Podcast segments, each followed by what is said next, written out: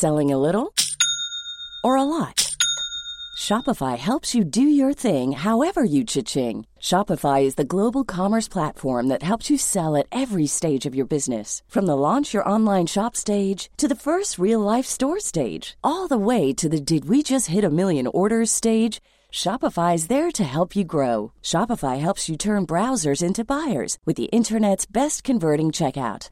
36% better on average compared to other leading commerce platforms because businesses that grow grow with Shopify. Get a $1 per month trial period at shopify.com/work. shopify.com/work. El Heraldo Radio presenta Cámara de Origen. Un espacio para enterarnos del trabajo de las legisladoras y legisladores en los Congresos de México. En Cámara de Origen tiene la palabra Carlos Zúñiga Pérez.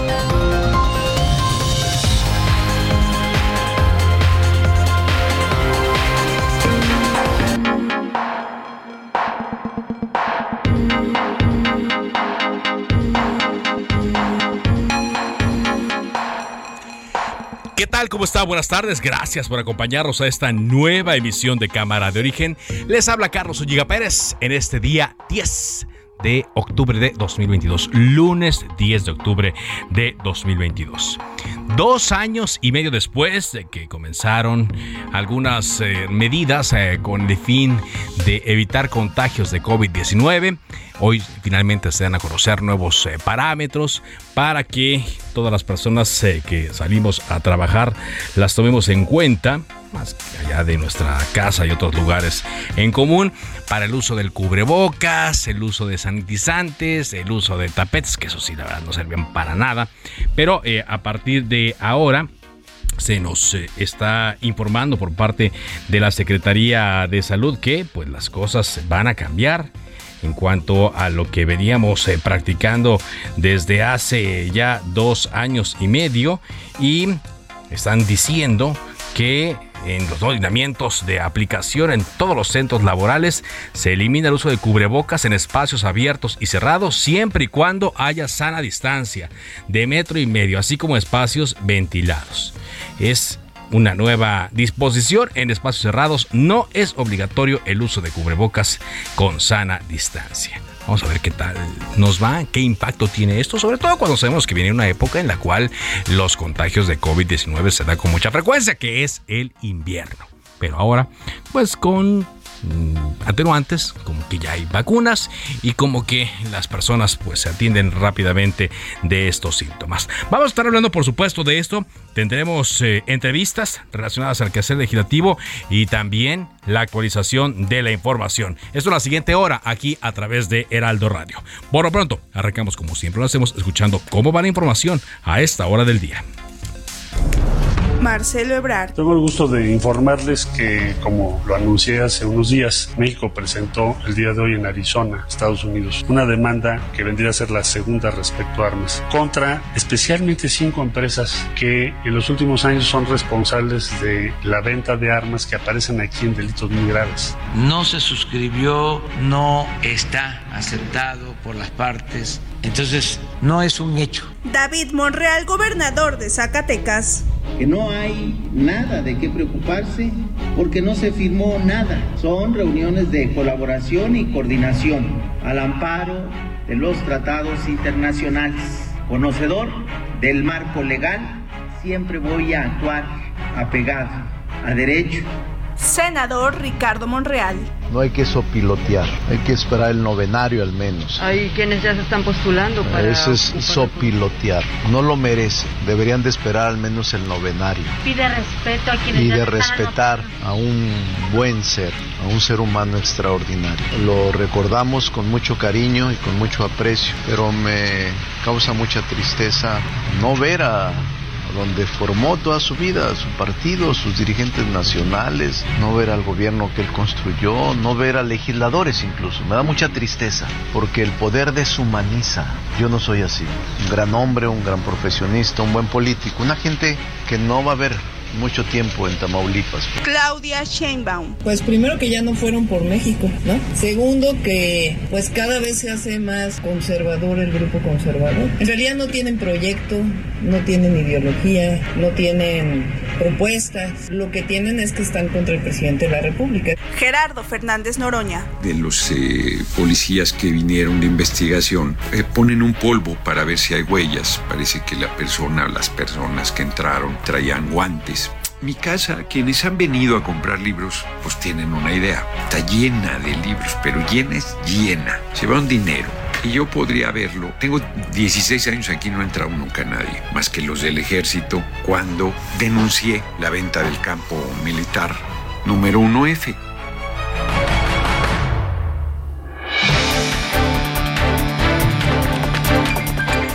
Y aquí más de la información del día. Como le comentábamos, la Secretaría de Salud determinó que el uso de cubrebocas ya no será obligatorio en espacios cerrados y abiertos que mantengan una sana distancia, cuanto menos de metro y medio. Esto en los no lineamientos que dieron a conocer el día de hoy. Hoy conocimos que el presidente Andrés Manuel López Obrador nombró a Antonio Martínez Dañino como nuevo titular del sistema de administración tributaria en sustitución de Raquel Buenrostro, quien se fue a la Secretaría de Economía. Hasta hoy, el señor Antonio Martínez, Antonio Martínez se desempeñaba como titular de la Administración General de Grandes Contribuyentes del SAT. La senadora del Partido Acción Nacional, Kenia López Rabadán, exigió que se investigue la presunta entrega de dinero ocurrida en 2006 por el entonces jefe de gobierno Marcelo Ebrard a la campaña de Andrés Manuel López Obrador a través del secretario de Finanzas Mario Delgado, como se afirma en el libro que se llama El Rey del Cash, que ha estado pues eh, muy en boga, sobre todo en las redes sociales. Hoy fue visto el ex gobernador priista de Hidalgo, Omar Fayad, en Palacio Nacional. Sí, Omar Fayad visitó al presidente Andrés Manuel López Obrador a poco más de un mes de haberle transferido el cargo al morilista Julio Menchaca. ¿De qué habrán hablado? ¿Qué platicaron? ¿Qué depara el futuro de Omar Fayad? Por ahora es un misterio, pero seguimos investigando. La Suprema Corte de Justicia de la Nación invalidó la ley de la Constitución de Aguascalientes que protegía la vida desde la concepción. Esto es uno de los eh, de las acciones de la Corte, una de las acciones de la Corte que ha ido en este sentido. Tres expertos de Estados Unidos, entre ellos el expresidente de la Fed, Ben Bernanke, ganaron este lunes el Premio Nobel de Economía por sus contribuciones para explicar el rol de los bancos en la economía, en especial la importancia de evitar colapsos durante las crisis financieras. Y a nivel internacional, bueno, hay mucha, mucha actividad, pero sobre todo actividad eh, militar. Primero, Corea del Norte, que confirma haber lanzado unos misiles de advertencia, decía, a sus enemigos, en particular a Corea del Sur y a Japón. Y ahora Rusia, que lanza una ola de bombardeos en contra de varias ciudades de Ucrania, entre ellas Kiev, la capital, en represalia porque se destruyó parcialmente un puente, un puente que une a Crimea con Rusia. Son las 4 de la tarde con 7 minutos. En el aniversario Soriana lo damos todo. Higiénico Suabel con 32 rollos de 129 a solo 100 pesos. Y arroz super extra verde valle de 900 gramos de 33.50 a solo 20 pesos con 100 puntos. Soriana, la de todos los mexicanos. A octubre 13. Aplican restricciones.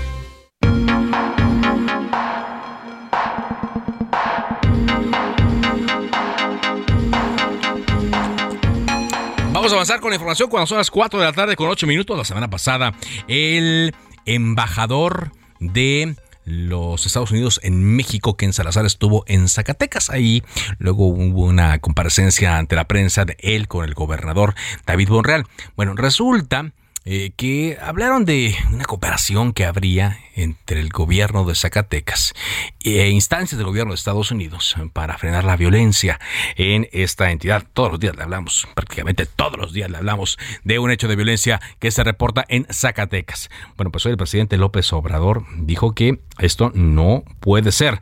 Hablemos del tema contigo, Misael Zavala. Adelante con el reporte.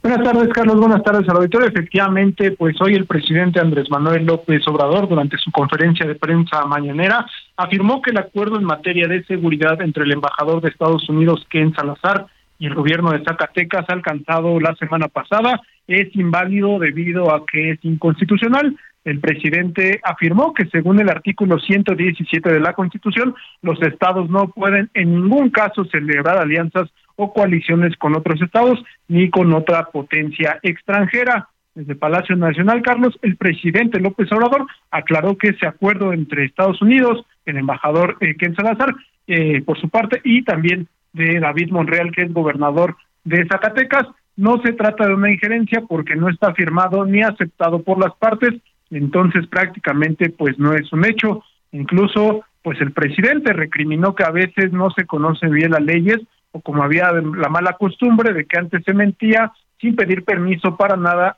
y por eso pues dijo estas no son las injerencias del presidente Andrés Manuel López Obrador. En ese sentido, pues también pidió que este asunto no se haga más grande, ya que únicamente fue un pronunciamiento entre el embajador de Estados Unidos en México, Ken Salazar, y el gobernador de Zacatecas, David Monreal. Incluso el presidente López Obrador afirmó que el gobierno de México tiene confianza en el embajador Ken Salazar. También pues lo ha repetido en varias ocasiones durante varias conferencias de prensa y también en reuniones que ha tenido con el embajador de México, eh, de Estados Unidos en México, Ken Salazar, que tiene toda la confianza y que también pues hay una buena relación con el gobierno de Joe Biden. Carlos, hasta aquí la información.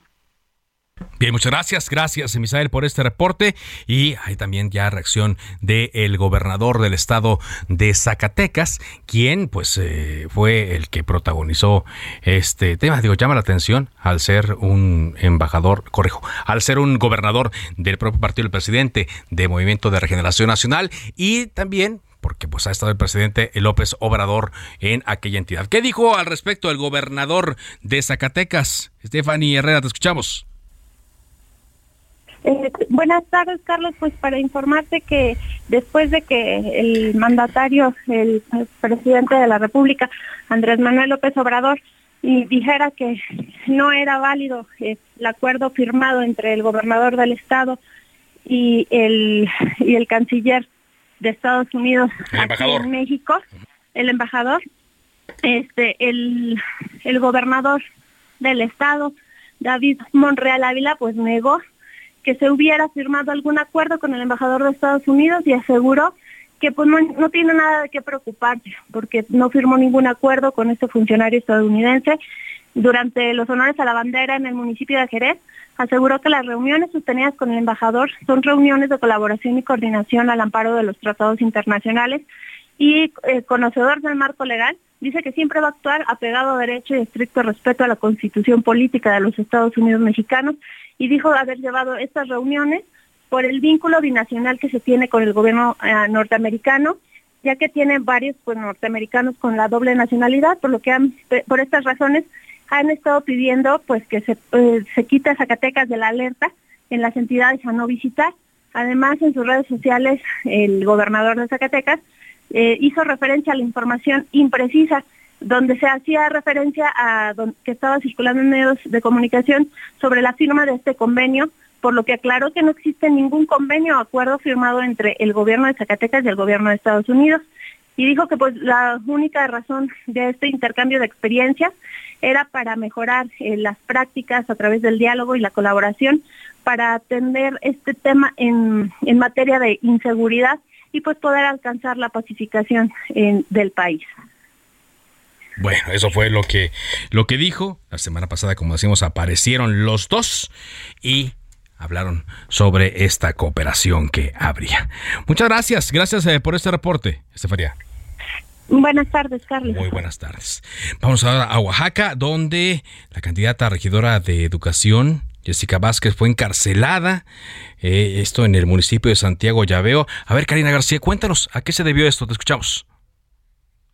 ¿Qué tal, Carlos? Muy buenas tardes. Buenas tardes al auditorio. Pues efectivamente, en Santiago Llaveo, Oaxaca, la candidata a regidora a Educación, Ésica Vázquez Romualdo, fue encarcelada por sus rivales políticos e integrantes de la planilla naranja, así como militantes de una organización social, por el hecho de ejercer sus derechos políticos electorales. A través de redes sociales, de quienes forman parte de la planilla dorada y compañeros de la candidata de ese municipio de la cuenca del Papaloapan acusaron que la mujer fue detenida desde hace más de 24 horas sin motivo aparente. Señalaron a Enésimo Mesas Parra, candidato a la presidencia municipal por la planilla naranja, autoridades de la Agencia Municipal de la Trinidad e integrantes de la Unión General obrera, campesina y popular de la detención arbitraria. Y es que estos personajes pues han evitado a toda costa que Ésica Vázquez Romualdo pues sea parte de esta planilla, de la planilla dorada, quienes también buscan la presidencia municipal, en este caso la mujer pues fue eh, elegida como candidata a regidora de educación. Ante esta situación, pues la diputada presidenta de la mesa directiva, Mariana Benítez Tiburcio, realizó un llamado urgente al órgano electoral y a la fiscalía para que investiguen a fondo la detención de esta mujer, quien continúa en los separos eh, municipales de esta agencia de Trinidad allá en el municipio de Santiago, ya veo. Bueno. Carlos, es el reporte. Gracias, gracias por este reporte muy amable, Karina, desde Oaxaca. Son las 4 de la tarde con 15 eh, minutos. Saludamos en línea telefónica de Cámara de Origen al diputado Cuauhtémoc Ochoa, diputado federal de Morena del Estado de Hidalgo. ¿Cómo le va, diputado? ¿Me escucha, diputado? ¿Qué tal, Carlos? ¿Cómo estás? Ah, bien, perfecto, gracias. Hay, un pequeño eh, delay sobre este eh, esta comunicación. Bueno, fíjese, estábamos hablando hace rato que fue visto en Palacio Nacional el propio eh, ex gobernador del estado de Hidalgo, el ex gobernador Omar Fayad. Y ahora tenemos también una novedad respecto a lo que ocurre allá en Morena, porque usted presentó un punto de acuerdo para que se investiguen actos de corrupción en cuando menos tres alcaldías del estado. ¿A qué se debe esto, diputado? Así es, Carlos. Mira, como tú lo sabes, a Hidalgo ya llegó la cuarta transformación de la mano de nuestro gobernador Julio Menchaca y, hemos venido trabajando en temas eh, pues que desgraciadamente sucedieron en la pasada administración. Hay un desvío de alrededor de entre 500 y 800 millones de pesos de 13 o 17 presidentes municipales de la mano del excontralor César Mora, que les daba el recurso a ellos para querer decir que hacían trabajos que nunca fueran hechos, que se les regresaba al contralor un porcentaje para, eh, es lo que ahorita estamos nosotros investigando, se le regresaba a él. Y bueno, pues estamos nosotros de la mano de la Secretaría de Contraloría buscando estos eh, desvíos de recursos. Te puedo decir que, por ejemplo, el municipio del cual eh, ahí, de ahí soy, de Nopala, hay 71 millones de pesos.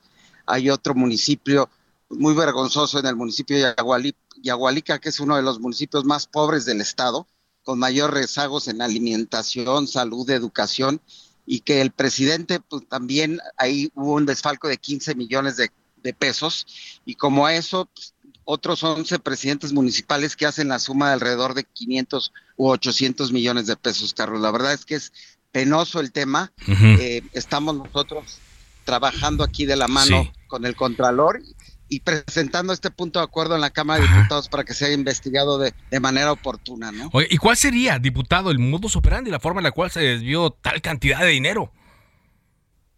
Pues mira, ellos le daban dinero a través de la Contraloría con el argumento de que sería borrado eh, por el Contralor. Eh, les, les mandaban recursos extraordinarios para renta de maquinaria, para rehabilitación de caminos, los cuales ni uno ni otro fueron este, hechos. Y la verdad es que pues, el, el gobernador Menchaca ahorita está con esta fuerza de combatir la corrupción, de hacer que los, los recursos pues sean eh, de manera oportuna eh, hechos y, realizados en obras y de esa manera pues es como hoy nosotros con esta cuarta transformación estamos buscando que no vuelvan a pasar aquí en el estado Carlos. Ahora, eh, estoy viendo aquí la información, pero ¿qué pruebas puede haber de estos desvíos, diputado? Pues lo que ahorita la Contraloría está investigando. eh, eh, el mismo, ahorita el encargado del despacho de la Procuraduría, Santiago Nieto, también está haciendo lo suyo. están recabando información. Hay, pues es, es, muy, es muy fácil verlo porque ellos decían que había rehabilitación de caminos rurales, los cuales no existían. Hemos ido a los lugares. Hoy precisamente vengo de regreso de aquí de Nopala, donde los regidores están exigiéndole al presidente municipal que lleva más de 10 días sin presentarse, que, que, demuestre las pruebas de estos, de estos recursos y desgraciadamente pues no hay respuesta, ¿no? Ahora pues, también el excontralor César Mora ya no está en la ah, administración eh, y, y, de esa manera es como estamos hoy trabajando, ¿no? Bueno, eh, Vamos a ver entonces eh, qué, ocurre. Me están reportando que tenemos un problema de, audio, pero básicamente ya hemos escuchado, eh, diputado, lo que usted nos, eh, nos ha, informado.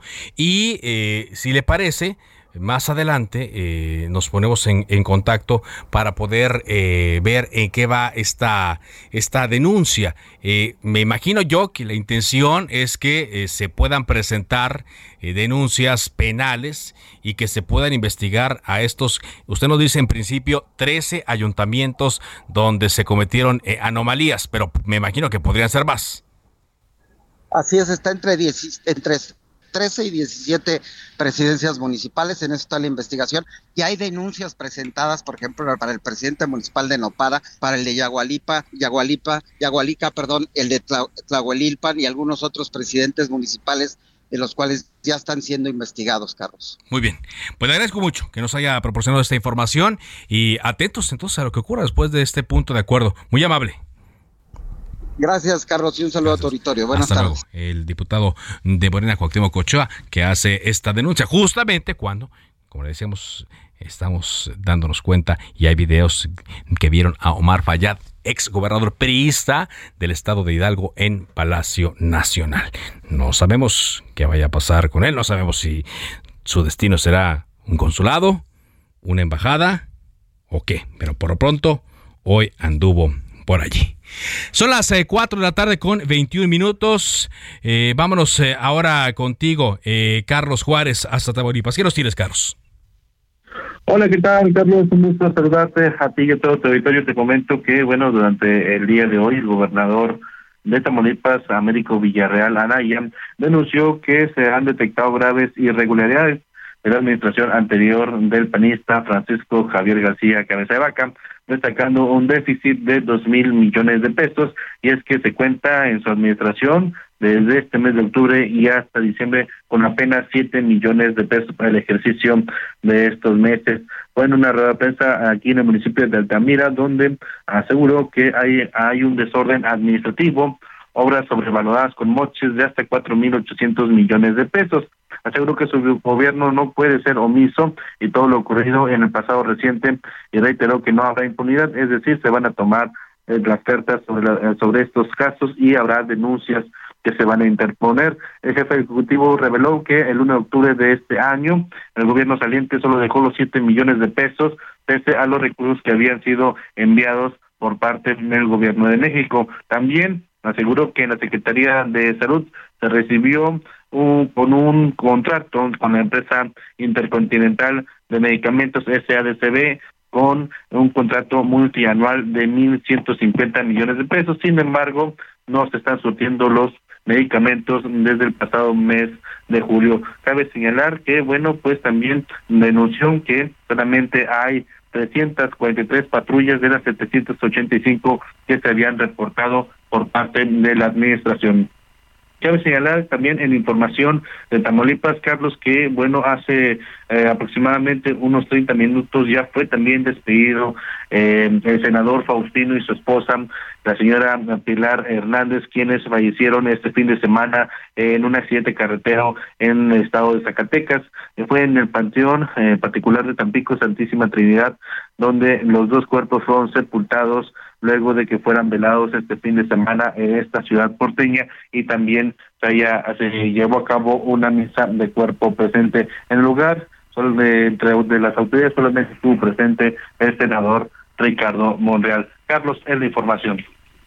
Muchas gracias, gracias. Por cierto, Ricardo Monreal hizo allí en Tamaulipas un reclamo a la clase política que no acudió a despedir al senador por Morena, Faustino López Vargas, quien falleció el pasado sábado. Así lo dijo. No hay que sopilotear, hay que esperar el novenario al menos. Hay quienes ya se están postulando para... Eso es sopilotear, no lo merece, deberían de esperar al menos el novenario. Pide respeto a quienes... Y de respetar a un buen ser, a un ser humano extraordinario. ¿Cómo recordarlo, Faustino? Lo recordamos con mucho cariño y con mucho aprecio. Y vamos a ver, por eso aquí estoy, pero me causa mucha tristeza no ver a, donde formó toda su vida, su partido, sus dirigentes nacionales, no ver al gobierno que él construyó, no ver a legisladores incluso. Me da mucha tristeza, porque el poder deshumaniza. Yo no soy así. Él no es así, dice Ricardo Monreal. Bueno, habrá que ver qué ocurre. Todo indica que se tendrá que hacer una elección extraordinaria para seleccionar al nuevo senador de Tamaulipas. Vamos a un corte comercial y regresamos con más información. Esto es Cámara de Origen a través de El Heraldo Radio.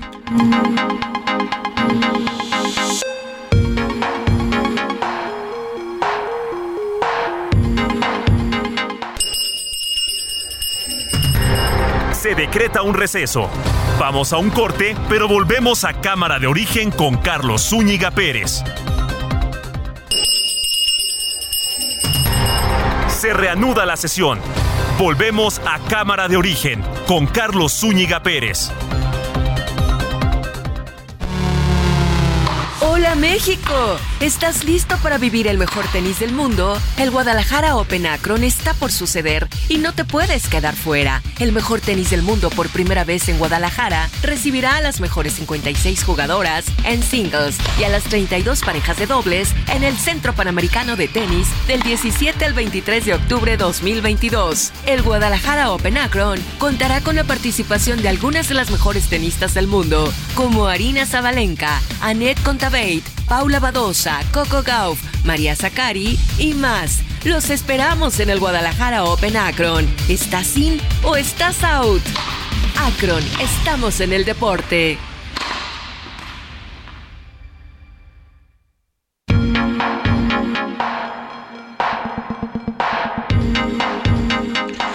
Avanzamos eh, con la información, son las 4 de la tarde con 31 minutos tiempo del centro de México y saludamos como todos los lunes a Ana Lilia Herrera, diputada del PRI, diputada federal del PRI y colaboradora de este espacio. ¿Qué tal, Ana Lilia? ¿Cómo estás? Carlos, muy buenas tardes, con el gusto de saludarlos como siempre.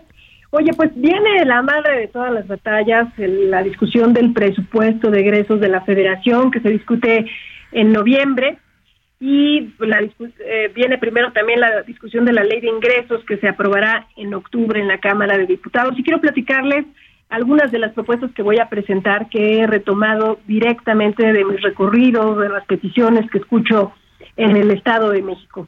Hemos tenido una serie de foros juveniles para construir la Ley General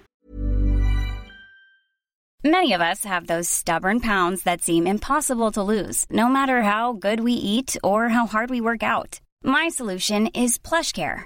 PlushCare is a leading telehealth provider with doctors who are there for you day and night to partner with you in your weight loss journey. They can prescribe FDA-approved weight loss medications like Wagovi and Zepbound for those who qualify. Plus, they accept most insurance plans. To get started, visit plushcare.com slash weight loss. That's plushcare.com slash weight loss.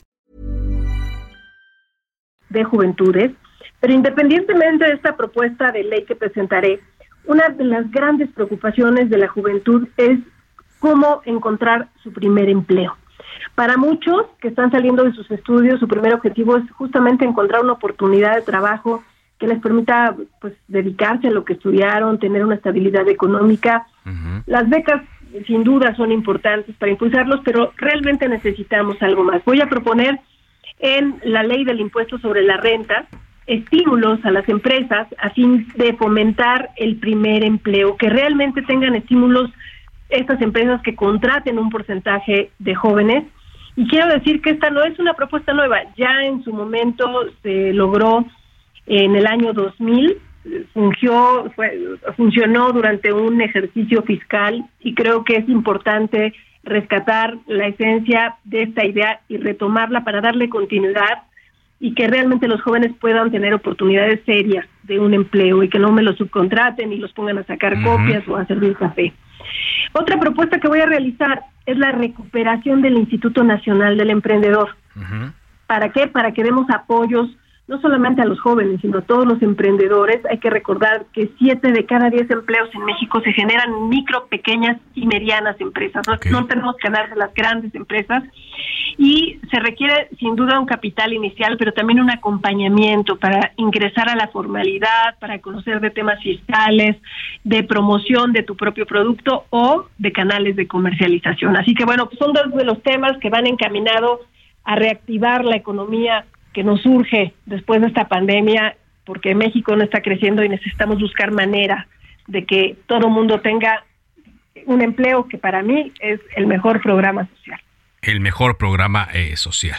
Y de eso eh, también eh, hablaste, Dalilia, en, en, tu informe. Nos tenemos que diste ya tu informe.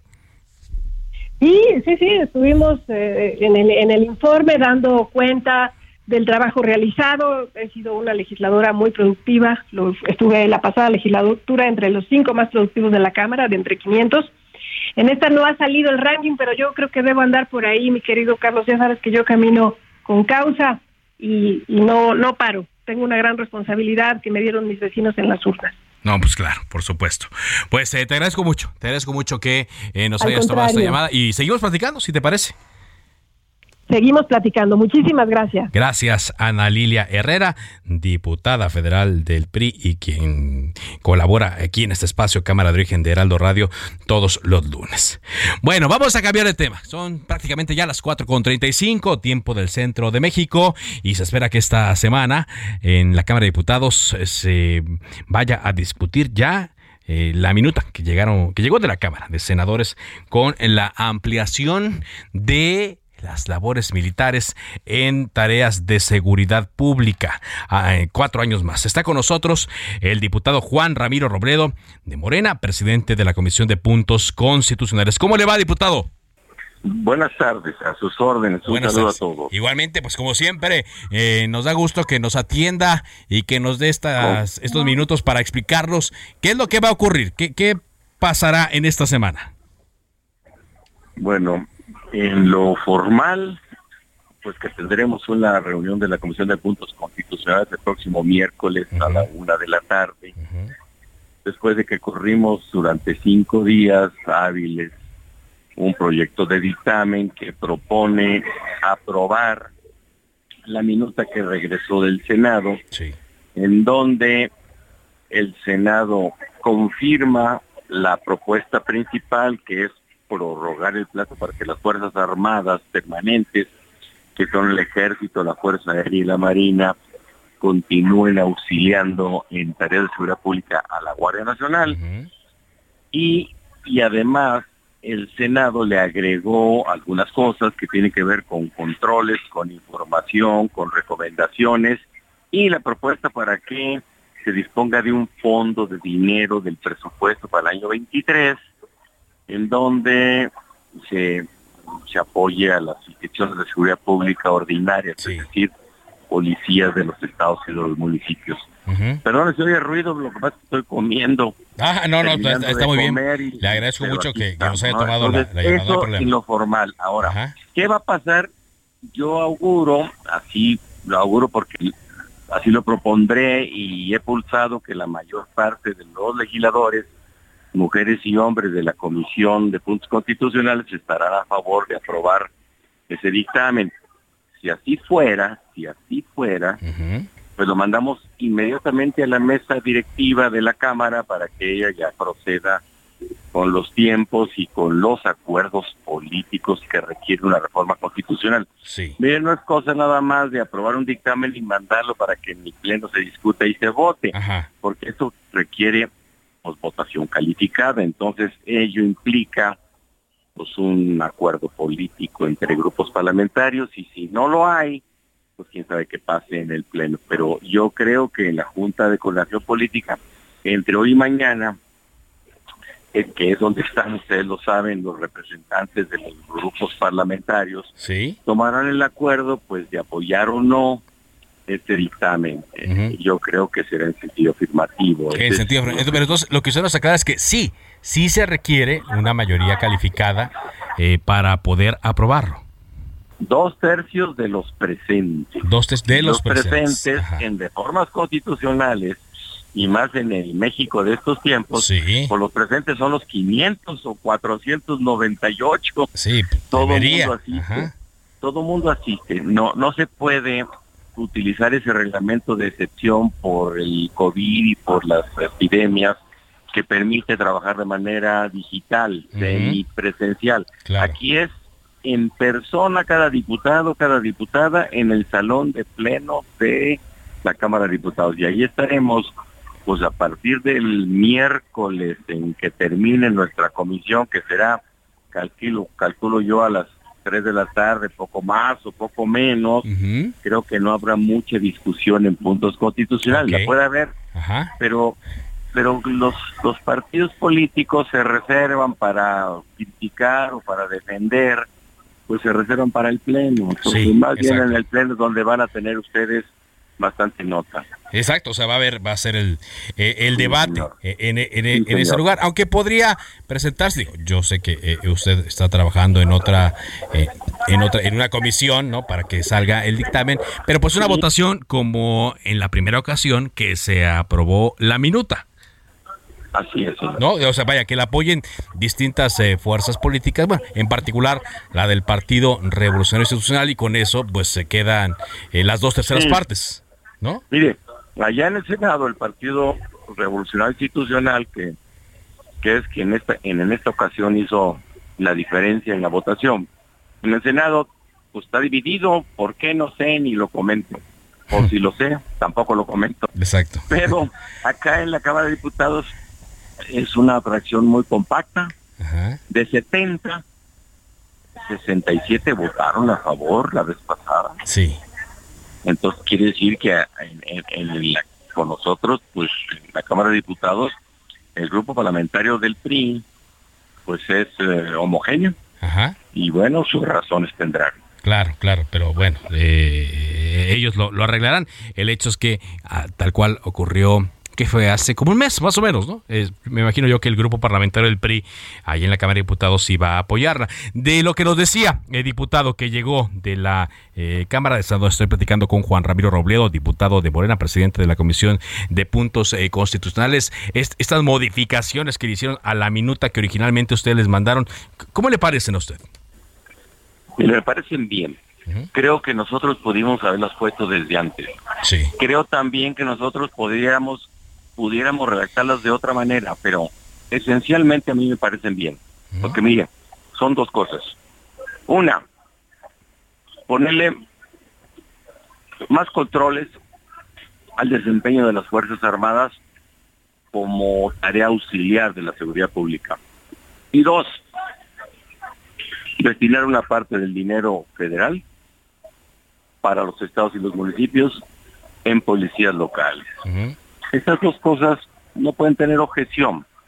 Quizás, quizás deberíamos decir, bueno, eso de estar apoyando la profesionalización de las instituciones policíacas nació en el año 95. Mire, yo era, perdóneme que lo comente, pero es el caso, era subsecretario de, la, de gobernación del gobierno federal cuando se creó el Sistema Nacional de Seguridad Pública. Y lo instituimos bajo dos bases generales. Una, la coordinación entre los tres órdenes de gobierno para, para librar el federalismo. Coordinación para, para no invadir esferas de competencia de un lado para otro. Y dos, la profesionalización de las policías para que se convirtieran en una carrera de vida, para que estuvieran homogéneas en estructura, jerarquía, nivel de mando, nomenclatura, pagos, denominaciones, etcétera. Y bueno, de eso venimos hablando desde el año 95, 96 y de ahí para acá. Y hoy, hoy no hay nada, no hay nada. Y, a volver a, y a volver a empezar. Está bien, está bien. Yo hoy creo que el federalismo a veces complica las cosas por las competencias entre los tres órdenes de gobierno y que hay muchísimas acciones y leyes que más bien han estado configurando al Estado mexicano como un Estado centralista. Y la materia de la seguridad debería ser una idea única, sin discusión, porque la seguridad es la primera y la última razón del Estado, del Estado. Es lo que nos ha puesto a discutir las últimas dos o tres décadas y no estamos, estamos en discordancia sobre si se trata de seguridad interior o seguridad pública. En mi opinión es lo mismo una y otra pero hay otras personas que opinan diferente. No nos hemos puesto de acuerdo en conceptos. De ahí nuestras discusiones. Y este es un tema pues de la mayor importancia para México, para la gente, para los mexicanos, para todos y, para las instancias de gobierno, para el municipio y para los estados. Pues el tema de la seguridad es vital. Pues por supuesto, sí, por supuesto. Y, Primer, primero para la gente. Ajá. Pero después para los gobiernos locales también. Pues sí, Díganme ustedes en este momento, ¿qué mexicano cree que las policías municipales pudieran resolver el problema de la delincuencia organizada? Pues yo creo que nadie. ¿Qué policías estatales? Una que otra están organizadas y funcionando bien, pero una que otra se cuentan con los dedos de la mano. La mayor parte de las policías del estado, de los estados, están abandonadas, sin sustento, sin, Ahora, la, oposición decía... Sin organización, etcétera. La oposición, eh, bueno, cuando menos el PAN y Movimiento Ciudadano decían que eso ya estaba en la Constitución, pero que no se estaba cumpliendo. Y, mi pregunta sería si esta ocasión sí habrá garantías de que se cumpla. Pues bueno, lo que hay, lo que hay ahora, lo que hace el Senado es, sí es cierto que ya estaba en la Constitución y en las leyes. ¿Qué hace el Senado? Poner énfasis en el texto de estos artículos transitorios del gran decreto que en el año 19 creó la Guardia Nacional. Entonces, por eso le digo, resumiendo, haciendo cuentas de los últimos 25, 30 años, pues bueno, empezamos otra vez. Bueno, empecemos otra vez, pero hoy tenemos una diferencia. Hay una Guardia Nacional que no existía hace poco. Sí, eso sí. Que tiene más de 100 mil miembros bien capacitados, porque la mayor parte viene del Ejército de la Marina, ordenados, disciplinados que tiene más de 250 cuarteles y que tiene apoyo económico como nunca.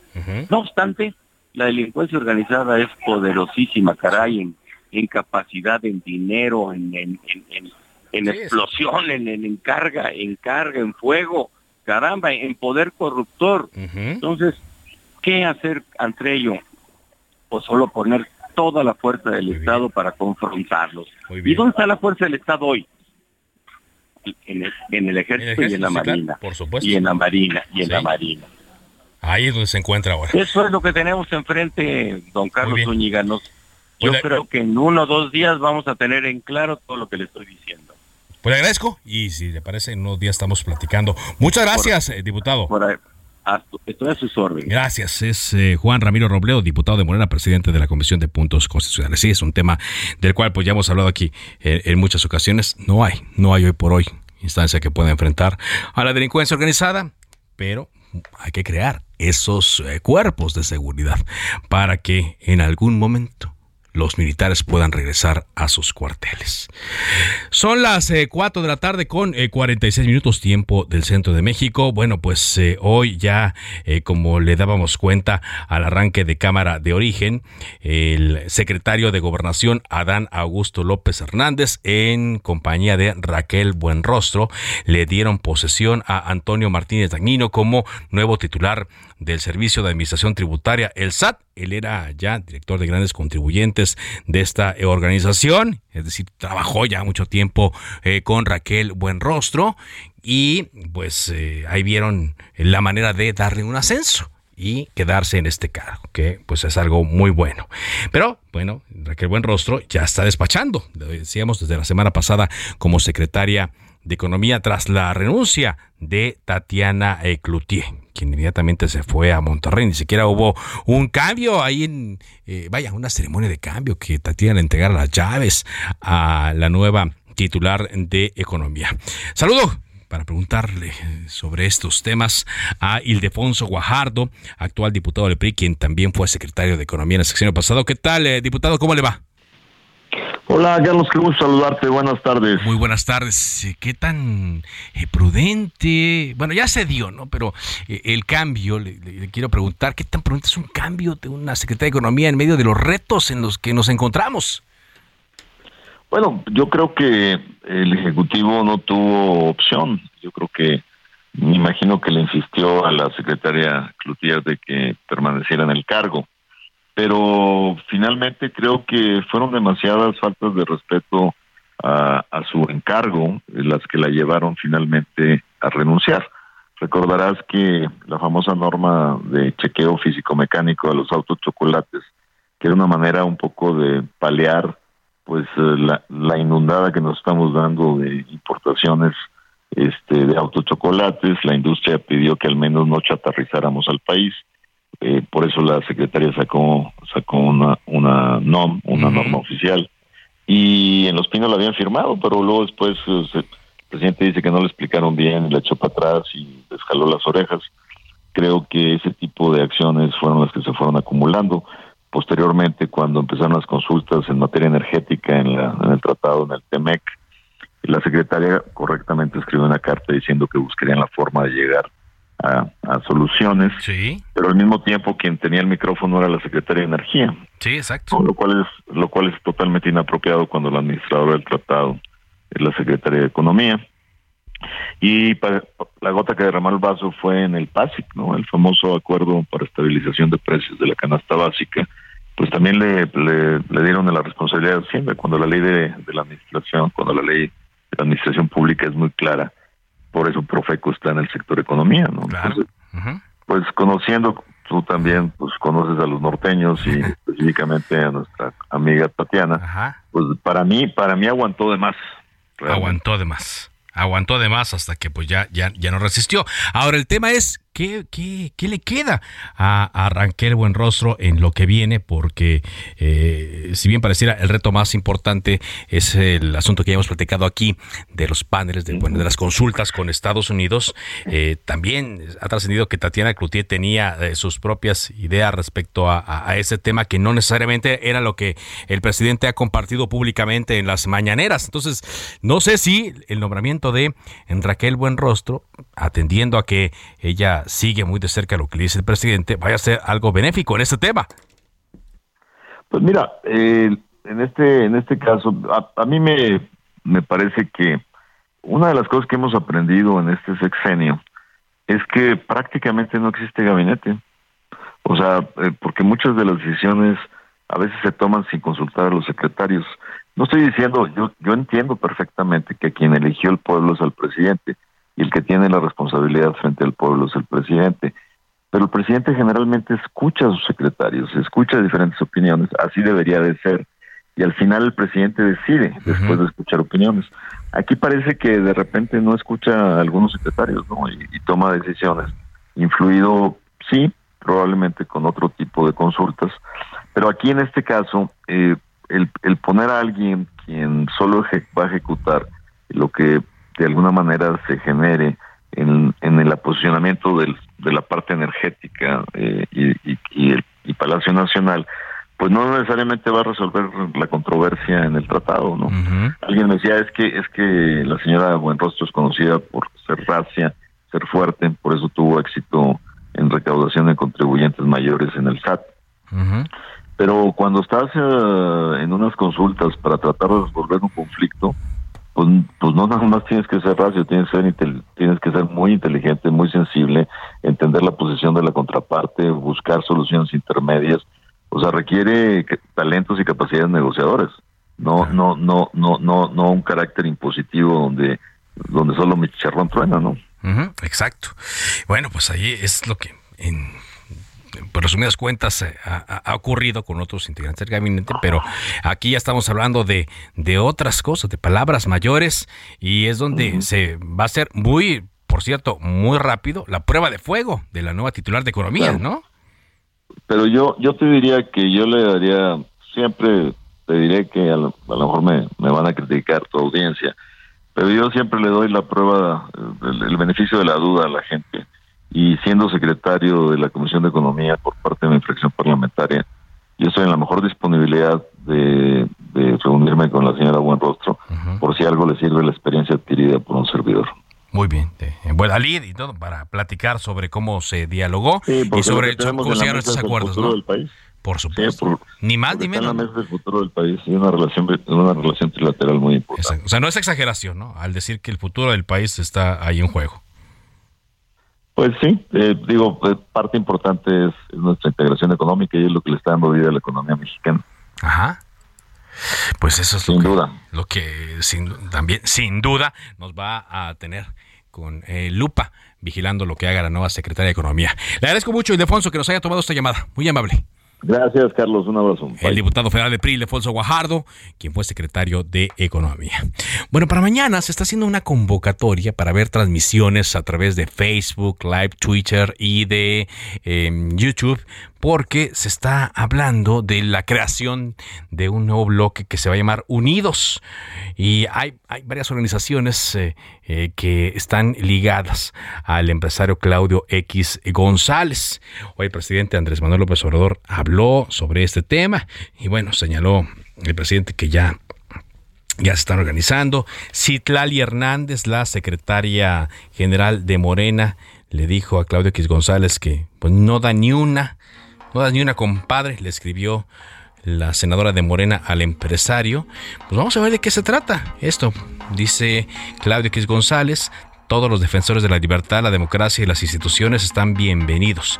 Y supuestamente mañana es cuando ya se va a dar a conocer esta nueva organización con miras a lo que va a ocurrir en el año 2024, aunque ya pues todo mundo anda encarrerado, toda vez que el presidente le dio luz verde a la sucesión presidencial desde hace tiempo. ¿Qué van a anunciar? ¿Qué van a decir? ¿Cuál será la plataforma? Lo conoceremos mañana y aquí se lo estaremos platicando.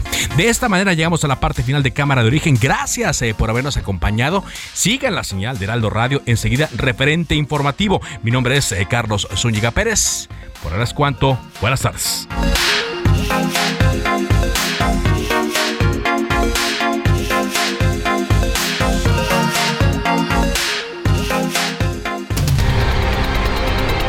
Se cita para el próximo programa. Cámara de origen, a la misma hora, por las mismas frecuencias del Heraldo Radio. Se levanta la sesión.